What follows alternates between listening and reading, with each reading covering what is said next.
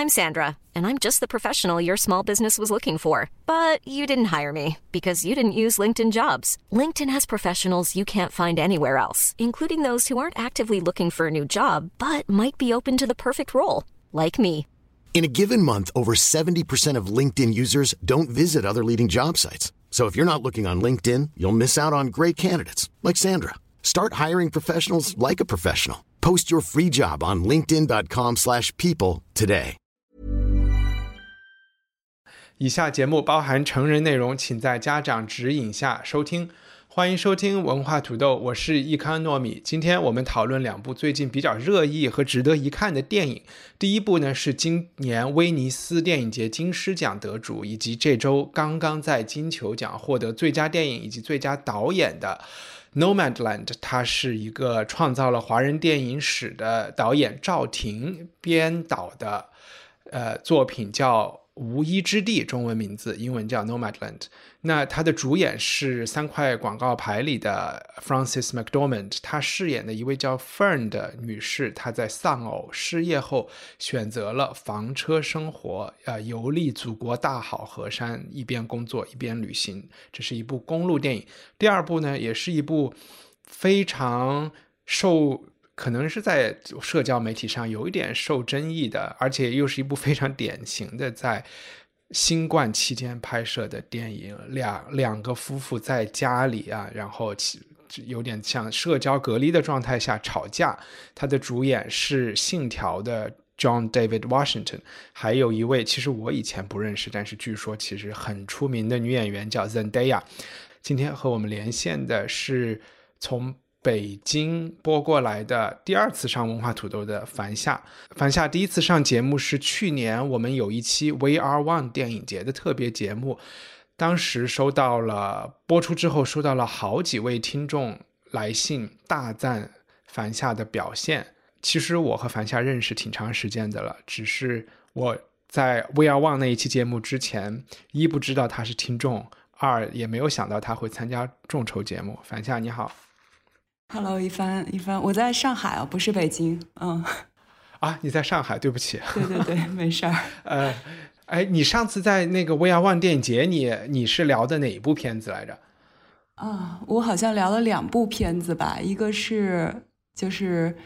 那个希腊导演的那部片子，名字我不记得了，就是两个同性恋人在一个那个加油站相遇相遇的那个，还有还有一个是一个动画短片。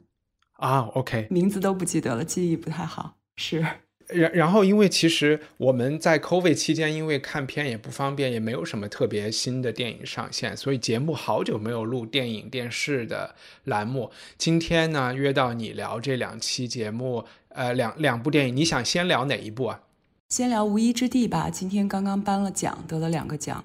OK，好呀，你你来介绍一下。刚才我说了一大堆话，你稍微介绍一下剧情设置，然后你你觉得它怎么样？嗯，好好，无依之地，我觉得刚刚你说的这个挺就是是一个挺精准的形容，是一个公路电影。就是之前好像也很少有人从这个角度这么去提过。他讲的就是这个主人公 Fern 从这个美国的内华达州吧，内华达州一个叫 Empire 的小镇，他的。原来的工作家庭都在这个小镇上，后来因为一系列的变故，呃，可能失去了工作，也从被迫从家里搬出来，驾着自己的房车，在这个美国的中西部的各大洲，呃，游历，并且同步的在这里就是根据季节的变换，参与到不同的这个各种不同的工种里边去，也是一种谋生的方式。那在这个期间遇到了一些非常有趣的。以长期以这种生活方式来来为生的人，而且他们大部分是这个年纪比较大的，就是美国的属于是进入了这个养老阶段的老年人。但是这个片子就是特别有趣的一点，它这个呃，我觉得它是整体一个比较轻松的在讲述这些人的生活方式，没有给自己加上很多社会议题的这个包袱，所以看下来会觉得有一种特别的舒服的感觉。我其实特别同意你的这个第一感受，然后也因此，我是稍微有一点不太喜欢中文的名字，因为确实在两个文化里，无意之地让人想起老无所依，然后 No Man's Land 让人想起那种在无一望无垠的大草原上，风吹草低见牛羊的感觉，真的是两个完全不一样的感受。意象，对对对，嗯，其实可以稍微提一下，你在美国也有生活过，你去美国的时候也会有类似于这种对于，因为在美国你会看到挺老的人也在也在工作，在超市啊，或者是怎么样的，就是你你会有这种不舒服的感觉吗？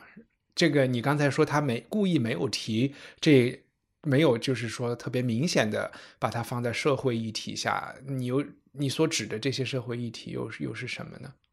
就是其实也有人从这个，比如说呃，可能美国目前的对这个就是养老政策啊，包括它的整个的这个经济系统里边的这些相关的一些保障的呃缺乏或者漏洞的角度去讲，说它这个它的切入角度是可能带有了这些色彩，但是我是觉得。首先，从我个人的经历来说，我原来也很少去去真的去关注这个人群，但是这个现在越来越变成一个可能各国都普遍的问题。比如说，中国这两天刚刚报道，是这个二零二六年中国可能养老金会出现缺口，那也成了这个就是好几天连着上了热搜。呃，日本也长时间的有这些的问题，我觉得这个肯定是普遍存在。但是，呃，我是觉得这个导演的高明之处就在于。他其实在看一个更大的，或者是说他的他的视角，或者是他的这个选择的一个破题的点，是跟跟人、跟这个生命本身、跟你度过人生的方式更切题。当然未必是。就是一定是最好的，但它是我所最喜欢的一种解读社会、解读人的方式。就是它聚焦在个体，聚焦在人和人的关系，聚焦在人和自然的关系。我觉得这个可以是一种超越了可能某些呃当下的制度禁锢的更好的、更有空间去呼吸的一种讨论方式吧。OK，其实我我当时看这个电影的时候，我。嗯，我后来去查了一下它的前因后果，好像这个电影的就是最初发生是有一个记者写了一本非虚构，也许这个就是记录在呃后工业，就是所谓的美国，就是工业有点像以前那个 American Factory 那个，就是美国工厂的关门倒闭之后，呃一些真的是老无所依的人被迫选择走上。成为一种流离失所的一种状态吧，然后他们就住在自己车里。因为这部电影里的这些人，我我还是和川普时代挺有联系和感觉的。就是说，在川普时代，我们看到美国的中产阶级或者是很多人就过上了越来越穷的生活，然后他们就有很多愤怒，然后最后呃，其中的一些人就开始呃怨天尤人啊，然后就聚集在川普的周围。但是这部电影好像为我们描述了同样的一拨人，但是他们的经济或者是社会境遇是挺相似的，但他们选择的，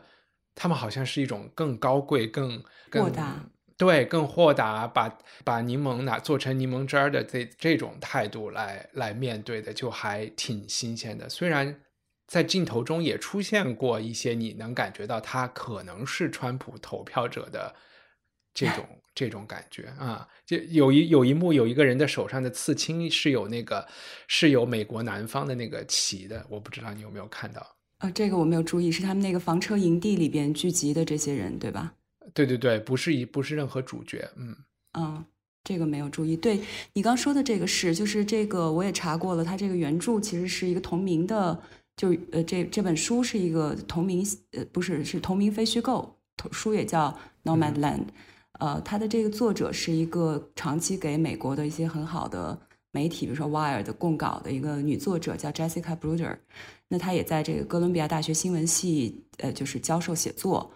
所以当时是这个女主女主角，就是这个呃 Francis，呃，她是拿到了这本书的改编权。对对对，拿到这本书的改改编权之后呢，她在看了这个赵婷的上一部电影之后。就直接找到了赵婷，邀请他来指导这部电影，所以前后关系是这样的。然后这里边出现的好多演员是这个，就等于是这个 Jessica Bruder 他在做写作这本书的时候去，呃，就真实的这个就真人出演，所以它是一部真人和这个就是现实中的人物和这个演员来混混起来的参演的一部电影。这个方面我觉得也非常的高明，就是他能够在这里边有一个非常没有痕迹的融入。我觉得这个是导演的高明，也是这个女主角的高明。对，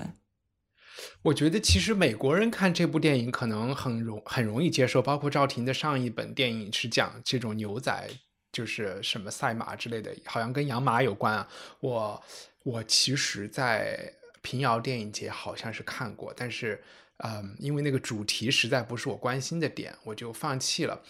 但是我觉得他的电影在中国被接受起来，很难免的会，就是会因为赵婷是中国人，甚至是北京人的这个背景去拍了他一向拍了这么多感觉特别美国的片子。嗯，我不知道他的这个身份有影响到你看。观看这部电影吗？我我问的这些问题好像我都是特别有准备的，其实我是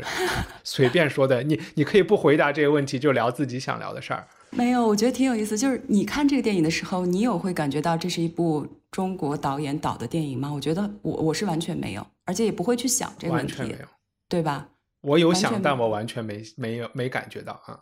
对，我觉得他的这个。他的叙述，他的镜头里边，这种个人的身份色彩特别淡，就是可能这个跟他，因为他好像是很早，就是初中还是高中就出国读书了，在英国、在美国都接受了这个高等教育，我觉得这也有关系，就是他可能融入的更深，那也足够西化。再一个，他本身他可能在创作上，从他的第一部电影到现在，这是这是第三部吧，就他一直是在讲非常美国的。故事就是讲的前两部都是讲的美国的这个印第安人的故事，所以我是觉得他是很他身上很少带有这个国籍的身份色彩，所以这点上也是很成功的。可能上一个华人导演就是李安能做到这一点吧，其他很少有。嗯，我我其实可以坦白一下，他的这个身份，我觉得在起码对我来说，开始是给他制造了一些难度的，就是说。我开始就有一点，呃，也不叫小瞧这部电影还是什么。就我第一次看这个电影，我看了一遍半，准确的说，我第一次看的时候，我的直觉的想法就是说，其实这个电影很好拍，因为这个女呃，基本就是一个女主角的视角，然后这个女主角又。这么会演戏啊！就是他，你看他一个人在那走路，在那个 camping 场走路都很有戏，你都能解读出他和周围的人的那种关系。嗯，我我就会觉得说，好像导演不需要做什么事情，呃，因为我也不知道，就是一种 很很很变态的感觉。但我看了第二遍的时候，然后我还稍微听了一个赵婷的采访，我才真的。看第二遍的时候，觉得他真的是一个很棒的导演，他给呃这部电影的发生发展留了很多空间和余地，就是你看不见他的呃指手画脚或者是怎么样来的，是一个是其实是他的风格，这么说吧，然后其实是带有他的风格和他对可能是他对创作的态度都都在里面的，就是比较比较比较有禅意啊，或者是怎么样的啊。是，我是觉得他他特别旁观，就是他没有很多的，像你说他没有很多干预，但是其实他有一些，他也足够有，就是一些比较标志性，他还是留了自己的那个 mark 在里边的。你比如说有一些非常非常有趣、非常露骨的，比如说他好几次拍这个女主角解决这个个人卫生问题，就是上厕所的问题，对吧？一开一开篇就有这么一个镜头。其实是非常有意思。哎，这两部电影都有，都都是对，都有都有上厕所的镜头，是，而且不止一次。对，我觉得这个他是留了自己的一些有趣的地方，能看出来他那个聪明劲儿的地方，但是他又确实这个距离保持的特别好。嗯，让我也好奇你会怎么去，因为好像作者并没有特别的建构。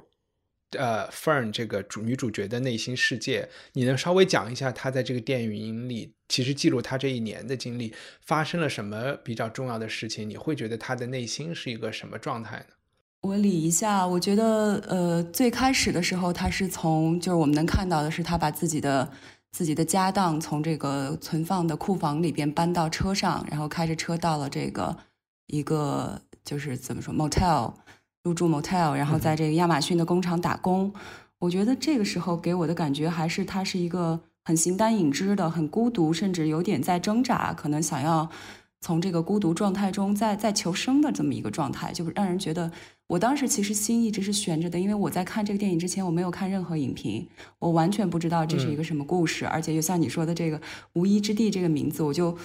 当时的感觉是，就是随时会出现一件就是非常非常 drama 或者是非常毁灭性的事件，所以一直是悬着心在看他前面一系列的这个东西，直到后来，可能他开始跟这个在亚马逊工厂打工遇到的这些工人的对话，然后遇到了这个叫那个是叫。Swanky 还是 Linda May，就这两个，另外两个呃，这个女配角，就是跟他们的对话，然后逐渐的这个电影的节奏是让人能感觉到，它在它其实是一个缓慢的叙述性的这么一个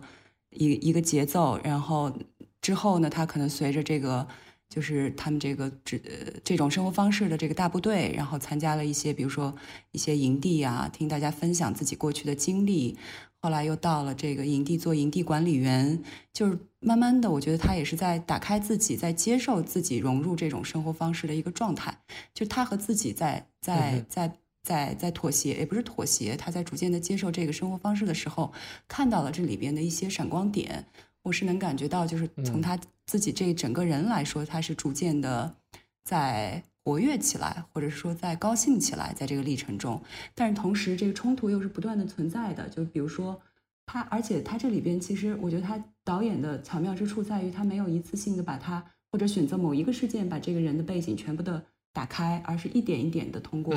不同的事件。你比如说他后来，我们以为他就是形单影只的一个人，后来突突然他去了他姐姐呃他妹妹家，然后有了一一段关于。从姐妹的对话可能带出来，她过去如何选择离开家，到了 Empire，嫁给了她的丈夫，又如何选择在丈夫去世以后也没有再选择回到家庭。就其实她是有选择的。那你发现她后来是主动的加入了这个 Nomad 的这种生活方式的这个行列，所以这个人物就慢慢的就丰满起来了。然后还有一段比较重要的这个情节，可能就是她跟这个男主角是叫 David 还是 Dave Dave 是吧？就这个男主角，他可能本来有可能产生一些，呃，感情线的走向，但是他自己深深的把这个卡断了。对对，就这个也是他就是去去这个男主角家拜访，然后又可能从这个呃叫流浪的这种生活状态回到了屋檐底下，又经历了一遍这个正常的所谓正常社会家庭的这种。给你提供温暖，给你提供衣食的这个正常状态之后，他还是选择了离开。我觉得这个也是他心境的一种反应吧，就是在这个反反复复的这种，就我觉得他可能是在，呃，他有一定的惧怕。我觉得他有一定的惧怕。再一个就是他是一个，我觉得对他过去的家庭和对他的过去的感情的认同度和保护保护欲望特别强烈，所以他害怕他再选择。融入另外一个家庭的时候，可能会跟过去就是彻底断开，所以我觉得对他来说，流流浪是一个既能攥着过去的这些这个过去的经历和过去的人，又能继续往前生活的唯一的方式。而且，甚至我觉得，就包括我问这个问题，或者是我们聊天的方式，都带有一种呃农耕文化对游牧文化深深的 鄙视。就我们觉得好像一定是你得是一个定居的状态才是，才是正常的，是正常的。对我刚用了好几个“正常的家庭”这个词，对，其实 真的是一个非常政治不正确的形容方式。那个，哎，你你是你你还要继续朝下梳理吗？还是梳理完了？我我完了，我觉得重大事件都说了。OK，其实我我在看这部电影之前，在 YouTube 上关注了几个 YouTuber，就是。他们是航海的 YouTuber，然后就经常也我看的，当然你说上做 YouTube 视频的人都是年轻人了，航环游世界，呃，也有在上边生了船上生了小孩儿，然后两小孩两三岁大，就是也是就在船上在在海上过的，他们当然现在就是靠岸的时候就可以上传视频啊什么的，当然这个就是说你。呃，可能就把那种社会经济地位的这个因素给去掉了，嗯，因为你感觉能去愿意当 YouTuber 的人，就还是比较有本事、能赚钱，或者是不需要，就是其实他们你一算他们的观观看流量都挺有钱的人，嗯，是，但反正是让我能想到，你其实这种开房车的，无非就是在地在陆地上的另外一种另外一种呃游牧。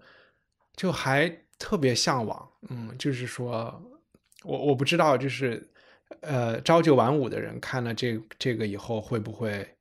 我不知道是是会觉得特别可怜他，还是特别向往这种，因为他们不是有些在这种营地里有一些互助小组嘛？他们这些互助小组里边也会提到一些跟资本主义啊，然后要独立啊，然后怎么能够自救啊的这些东西。虽然好像也不是说的那么清晰，但是我我真的还是特别能感觉到一种美国人的那种。就是特别独立的那种感觉，他们知道，反正有总是有高速公路的，总是有加油站的，总是有总是有一个茶餐厅，或者是有一个亚马逊工厂，呃，就是只要你愿意劳动，只要你愿意干活，就饿不死的。然后又可以在美国这么地广人稀的地方能够能够生活的。就也许我一直都生活在大城市，就是觉得都不可思议，嗯，就是这种其实是有一种特安全感，这个安全感就是是，我我不知道怎么解释这个，嗯，就他们是尤其没有什么依靠和安全感的人，反而他们有一种安全感。对，我觉得我能理解你的意思吧，我我就像那个，呃，这个里边它有一段，就是我觉得是就是很感人的，我觉得很多人可能都认为是最感人的一段话，就是那个得了癌症的那个。女配角 Swanky 就后来去了阿阿拉斯加，她说的那段话就是：我觉得我这一生已经毫无遗憾了，对吧？我在呃，就是好像他是乘着独木舟，就是周游各地。我见过了呃这个麋鹿，我见过了这个鹈鹕，呃，我在我在哪里看到了成千上百的这个燕子，看到了这个小燕子孵出来以后，呃。蛋壳从悬崖上飘到水里，落在我周围的这种场景。后来他不是选择了去了这个阿拉斯加，后来可能就死在那儿。嗯，之后大家就围围着篝火给他告别，每个人往火里扔一块石头。我觉得他这一段就是就刚好回答了你刚刚那个问题，就可能是比如说真的这些人他就是选择，他也可能他的他最初。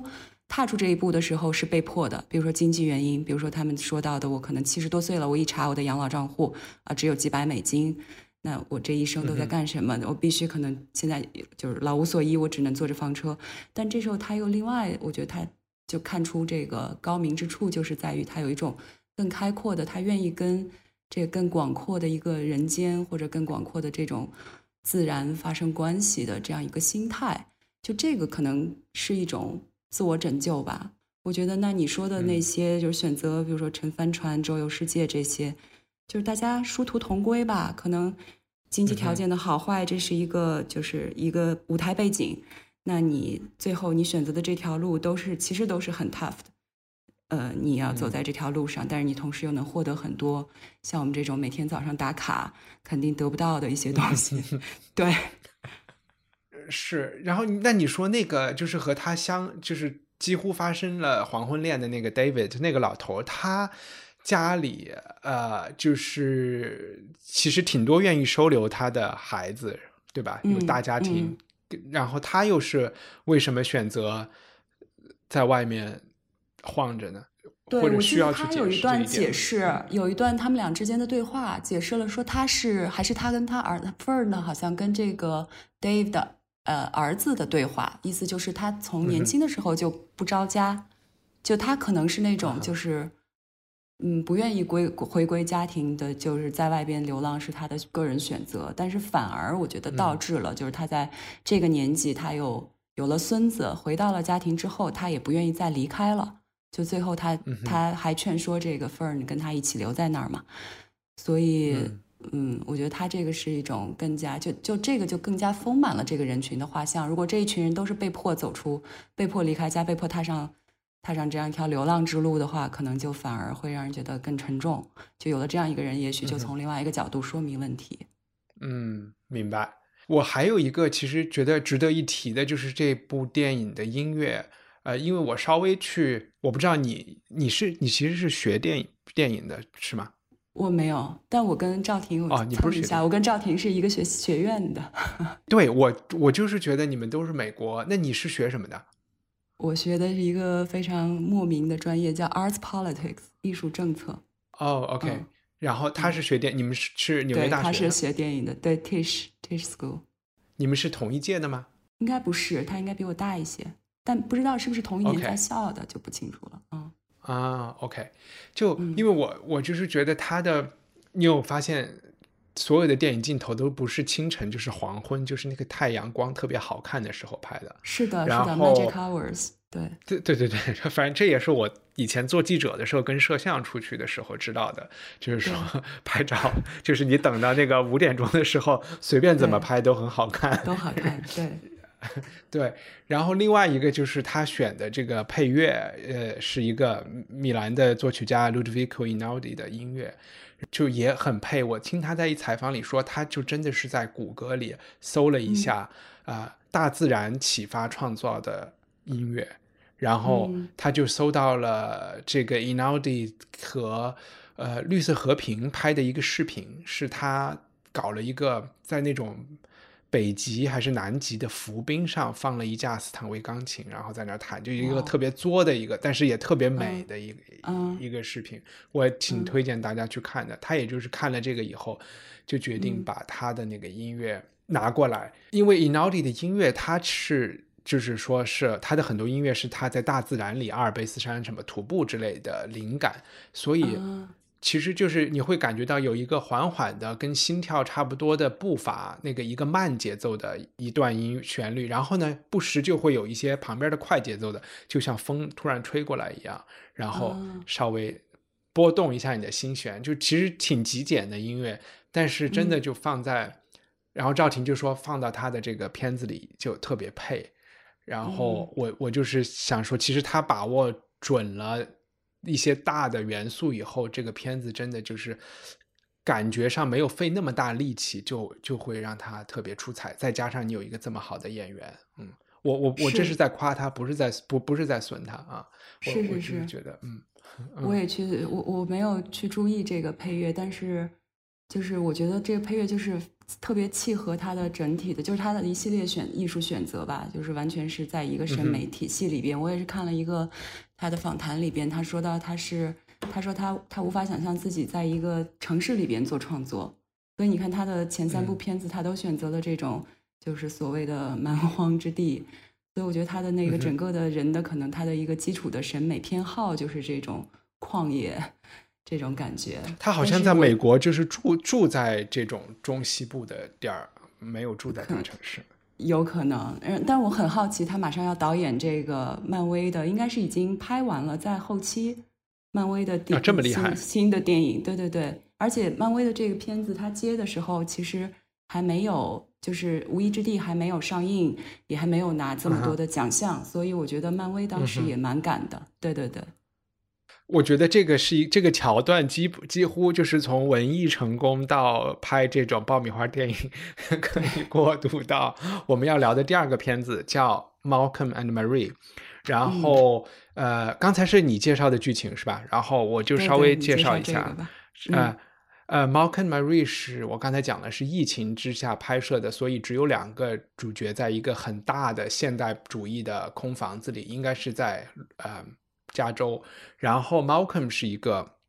两人都是黑人，Malcolm 是一个黑人的新秀导演，拍文艺片的。然后 Marie 是他的女朋友，非常漂亮，一看你就觉得她不是演员就是模特。然后他们参加了 Malcolm 的一个非常成功的电影首映以后，回到了电影厂给他们租的这个大豪宅里面，开始吵架。吵架的原因就是因为 Malcolm 在获奖感言或者是去致致谢的时候，他谢了七大姑八大姨，谢了就是那种从小学老师到到那种到灯光师都谢过了，唯独就是没有谢 Marie，所以 Marie 呢。就是晚上能看出他一直是挺冷暴力的，然后俩两人就开始吵架，然后他们的吵架呢，就是一吵一和，一吵一和，呃，经过了几次几次高峰吧，然后每一次其实他们都会就有点像揭伤疤，两边揭伤疤就越揭越深，每一次跌宕起伏都是不同的人在占上风，然后你都更了解他们的关系，然后作为观众来说，你的情绪也是被。推来推去，推来推去的。然后另外一个值得说的就是，整部电影是一个黑白片啊，黑是一个黑白电影，然后非常因为只有两个人在吵架，特别像话剧。我甚至现在想不起来最后谁谁吵赢了，有输赢吗？我觉得是这个 Marie 赢了，应该是 Marie，因为最后的长大段的这个最后总结陈词是 Marie 说的，后来就那个他说了一句，就是 Malcolm 说了一句，呃，I love you and sorry，就这这一类的，之后就这个对话就结束了嘛，转场就到第二天早晨，两个人站在这个房间窗外，好像也没有，就是这个关系如何了，我觉得是一个一个问号吧，就是也没有任何的定论。所以这个电影看就是给我带来了极大的快乐，就是我觉得他把争执这件事情已经推到了一个非常，就是已已经是一个高峰了。就是我在他们两个人每一次的这个就是长篇大论的争争执过后的那一段放松期的话，都会特别疑惑，就是非常想自己能够脑补出来说他们下一段的这个对话会怎么开启，或者他们的这个逻辑会转到哪儿。但我觉得都没有这个导演设计的好。所以，我我是觉得这个剧本是非常巧妙的，嗯。我可以就这个吵架的极致提一个，就是稍微质疑的意见。嗯，我首先说，我看这个电影也是非常过瘾，而且，呃，我和我老婆一起看的嘛，就是 两个人是津津有味的在分析他们的吵架的策略，然后以及他们，嗯，因为其实。虽然他们吵得很激烈，但是就像接伤疤一样，吵架还是，它还是一种跳舞来的，就是它还是有规则的，就是你要看他们吵架的时候，什么时候是，什么时候是撕破脸不认规则，然后他们之间又有什么样的规则，这些其实挺有趣的，这是看这个片子的一大乐趣。但另外一个，我觉得它不够那么血淋淋的点，就是他们会失去什么。虽然我说这是夫妻吵架，他们没有结婚，然后，呃，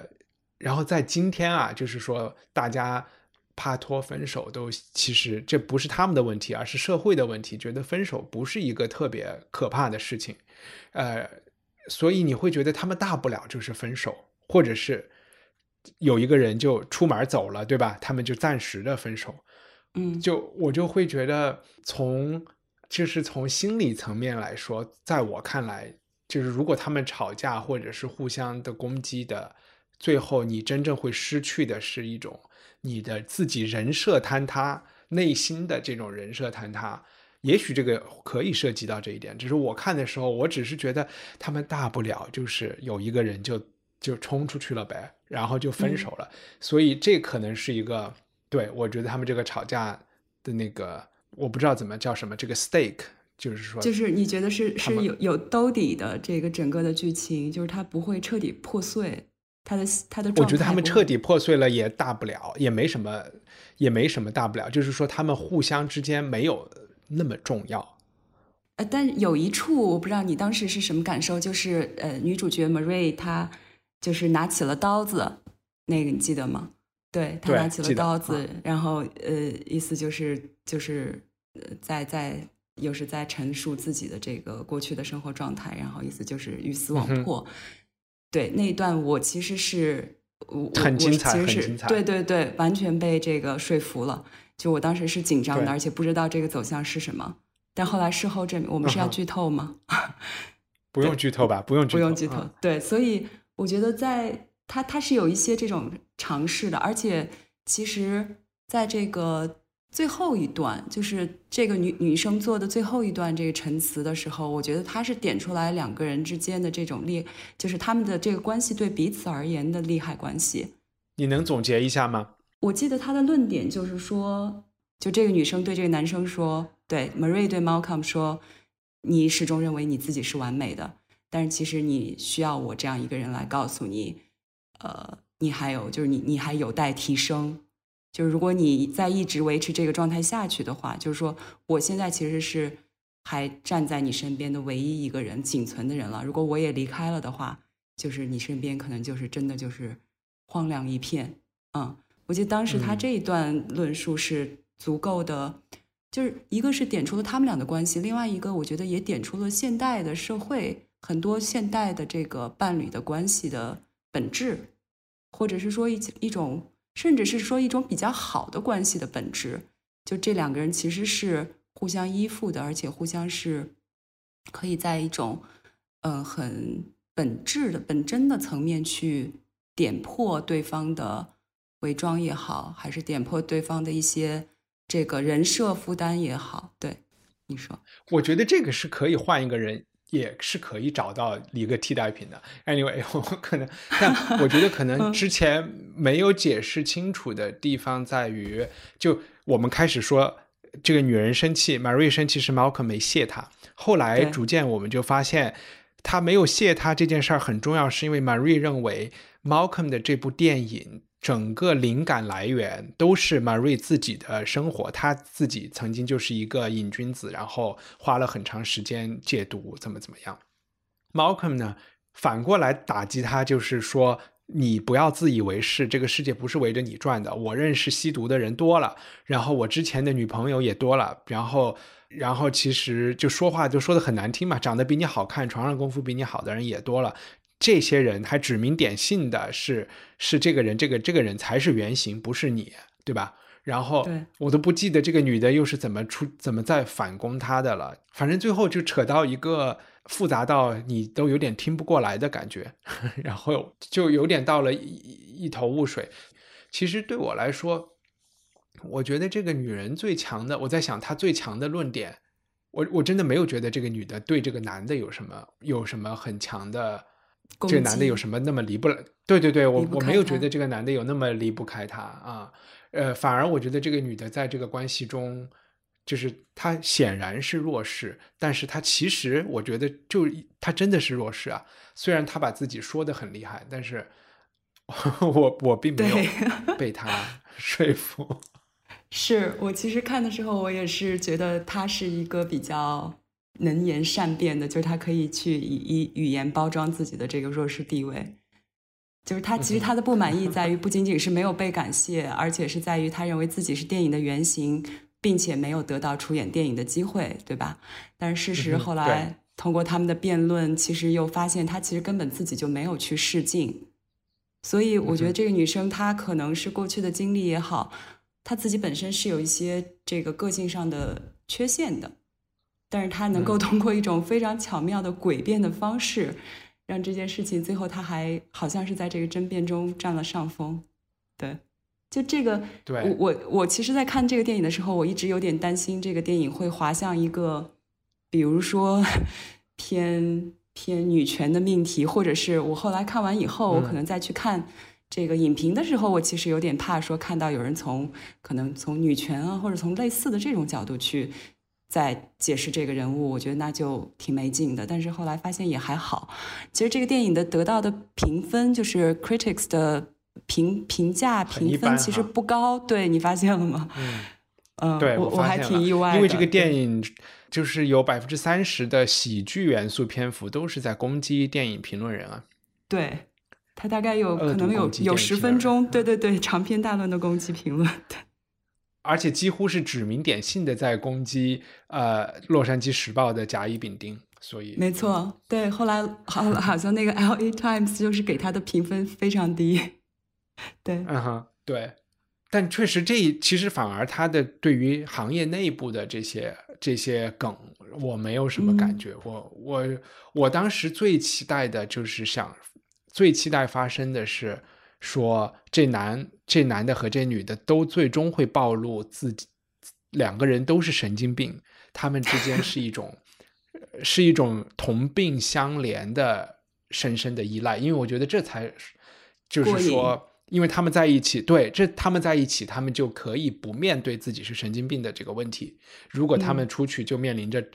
找不到另外的。对象以及或者找到了最终要向别人暴露自己是神经病的这个点，因为他们已经相互之间暴露了嘛。后来我发现，就这个女的有点神经病，这这个男的男的非常正常。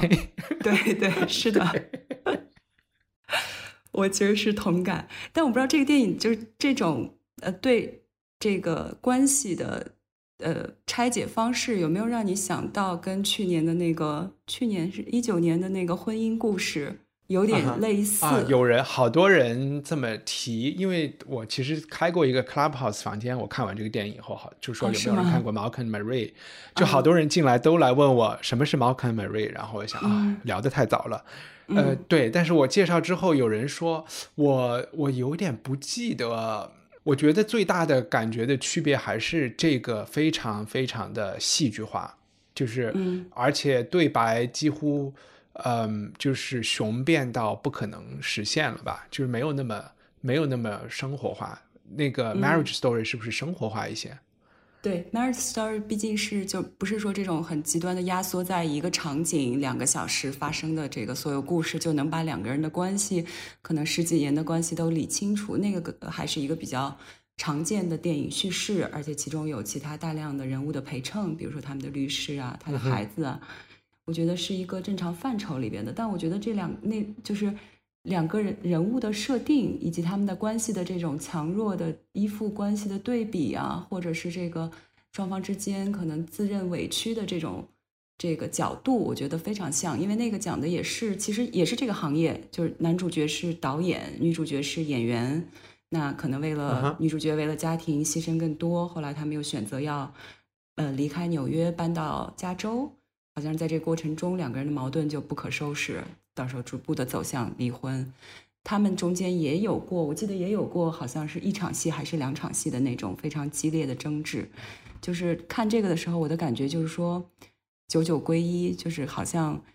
呃，发生在这种现代社会以及某一特定类型的人群，就比如说受过 良好教育，可能从事某一个行业，生活在纽约类似纽约、洛杉矶这样的城市的这些人群中。的这种两性关系就好像大同小异，就可能矛盾点最后大家可以归类一下，是不是都差不多？对，点是什么呢？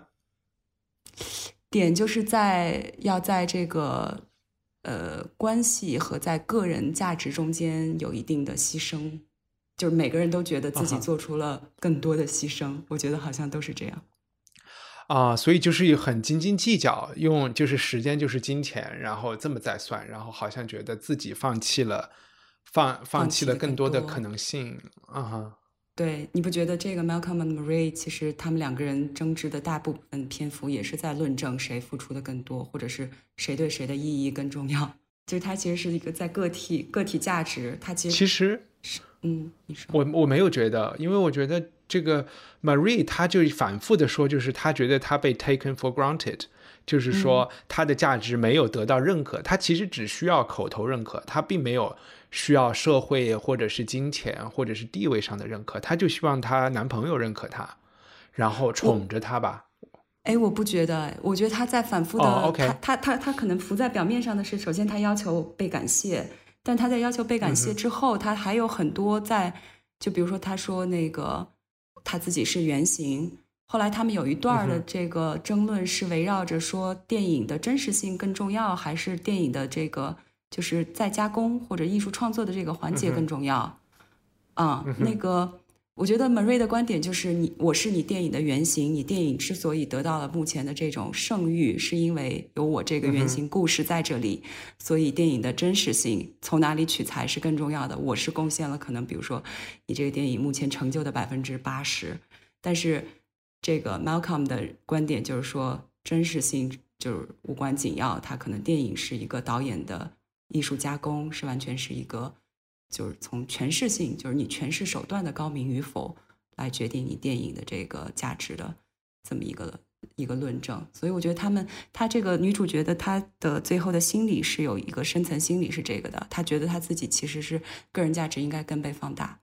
嗯，因为我不是很同意这个，就纯粹就是从一个艺术家和缪斯，就这男的都不不认为这个女的是缪斯啊，只是觉得她可能当了一个比较好的保姆。那就算你是缪斯，你说缪斯要跑去跟毕加索说你画的是我，然后是我们俩谈恋爱，你才有这些灵感的，所以我要怎么着呢？我就觉得好奇怪。是啊，是啊，啊哈。所以就是，但是他又非常善变，就是你看的时候，你又时时又会觉得哇，说的好好。就他有点在 gaslight 这个男的，就是，但我觉得这男的其实也挺。这男的在，就是我刚才最开始说，我觉得最有趣的还是说，就是这个男的在澡盆里跟他说的那个那段话，就是说真的是有一点撕破脸了。就是这个男的的愤怒，愤怒到某一个层面的时候，就说了不可挽回的话。这这些，嗯，反正也，我也觉得这些是战术上的。虽然我们觉得这是不可挽回的话，但谁知道他们关系中是不是还有更不可挽回的话？他其实没有说呢，我 就不知道。你这么想就有意思。不过那那场戏真的特别棒，就是演的特别好。我注意到那个女主角，她当时在听到这个男的在叙述的时候，有一个对他脸的，我不知道你有没有看到对他脸的一个特写镜头，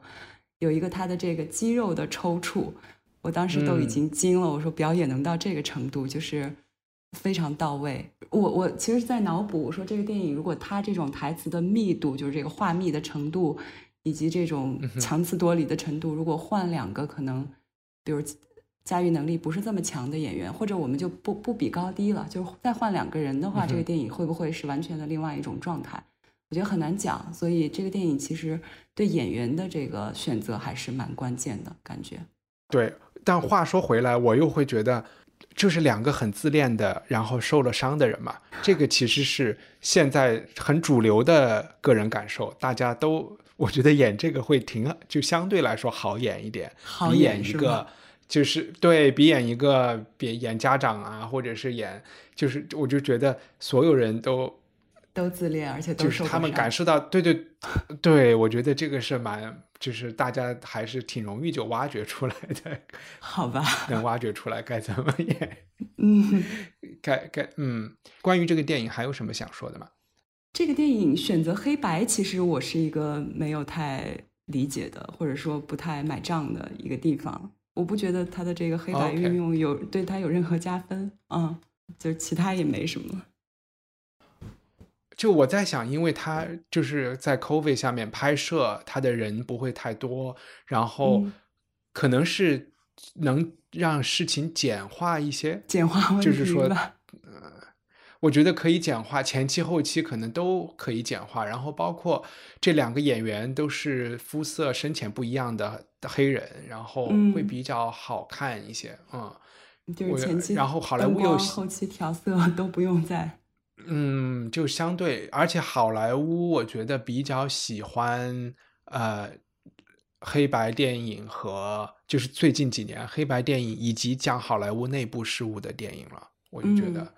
是就。我们有一个最后再来一个 N 久没有出现过的编辑推荐环节，你有什么想推荐给大家的吗？对我推荐一个短片，这个又是一个看哭了的小短片，动画片叫《舍得》，应该也是得了今年的奥斯卡的提名，还是某一个大奖的提名。那大家可以去搜一下，在中国的 不用翻墙也都应该都看得到，好像也就不到十分钟的一个小片子，是。应该是一个日本的动画工作室做的，呃，英文名字叫 Lost and Found。它其实是讲这个，就是也是讲讲讲感情的吧，就不多说了，就这样吧。好呀，我想推荐一个纪录片叫 Fake Famous 啊，就是假假出名，呃，它是一个讲。就是在 Instagram 上的这种 influencer 现象的这种网红带货现象的一个纪录片，然后这个导演其实是海选了三个年轻人在美国，然后把他们自己成立了相当于一个网红中介公司，然后采用行业里面比较惯用的手法，也就是说，呃，去买机器人、买假粉丝、买评论。的方式来打造三个网红，然后我们可以看到，一方面就是这个你觉得不可思议的机器人趋势，首先是可以制造真的网红的。他们不是其实都要装这种就是头等舱的生活嘛，凡尔赛的生活，所以他们包括要去租酒店，我们以前看到的这种团购酒店拍照啊，然后去奢侈地方奢侈品拍照啊，在家里假装找地方拍，假装坐私人飞机啊，就。你把这些官样文章做够以后，品牌就还真的能来找你，你还会骗点真粉丝。一方面就是看这个内部操作，另外一方面就还是看这三个年轻人他们在这个过程中，呃，有的人是积极拥抱，有的人开始怀疑，有的人需要选择另外一条路。这样的，是一个今年的二零哎还是今年应该是今年上的，叫 Fake Famous。嗯，这个片子我还听说过，我之前因为有关注过这个导演，他好像是 Vanity Fair 的一个记者。啊，对对对对对，是吧？Nick Bilton，他有一个一档长期的这个播客节目，后来我一直听，但是在去年初的时候还是去年中的时候，这个播客就换人了。当时还挺意外的啊！后来发现他是最后今年初又请他来上播客做节目，才知道他去拍了这个片子，但我还没看，我去找来看一下啊！你这么说就 make sense，因为 Vanity Fair 的前主编是制片人，应该是他出的钱啊，支持的前同事。我当时还在想，嗯，有趣，好吧？那我们今天就聊到这里，谢谢樊夏，希望还有机会能参加文化土豆录音，嗯，很开心，拜拜。拜拜！希望你喜欢这期节目，在我们的 show notes 里，你可以找到更多相关信息和链接。在我们的官网上，赞助人可以免费收听 Unpack 系列，每月分享一部经典非虚构作品。你可以在 Twitter 和微博上搜索“文化土豆”，关注主播最新的账号和发布。我们的官网是 culturepotato 点 com。Planning for your next trip? Elevate your travel style with Quince. Quince has all the jet setting essentials you'll want for your next getaway, like European linen, premium luggage options, buttery soft Italian leather bags, and so much more. And is all priced at 50 to 80% less than similar brands. Plus, Quince only works with factories that use safe and ethical manufacturing practices. Pack your bags with high-quality essentials you'll be wearing for vacations to come with Quince. Go to quince.com/pack for free shipping and 365-day returns.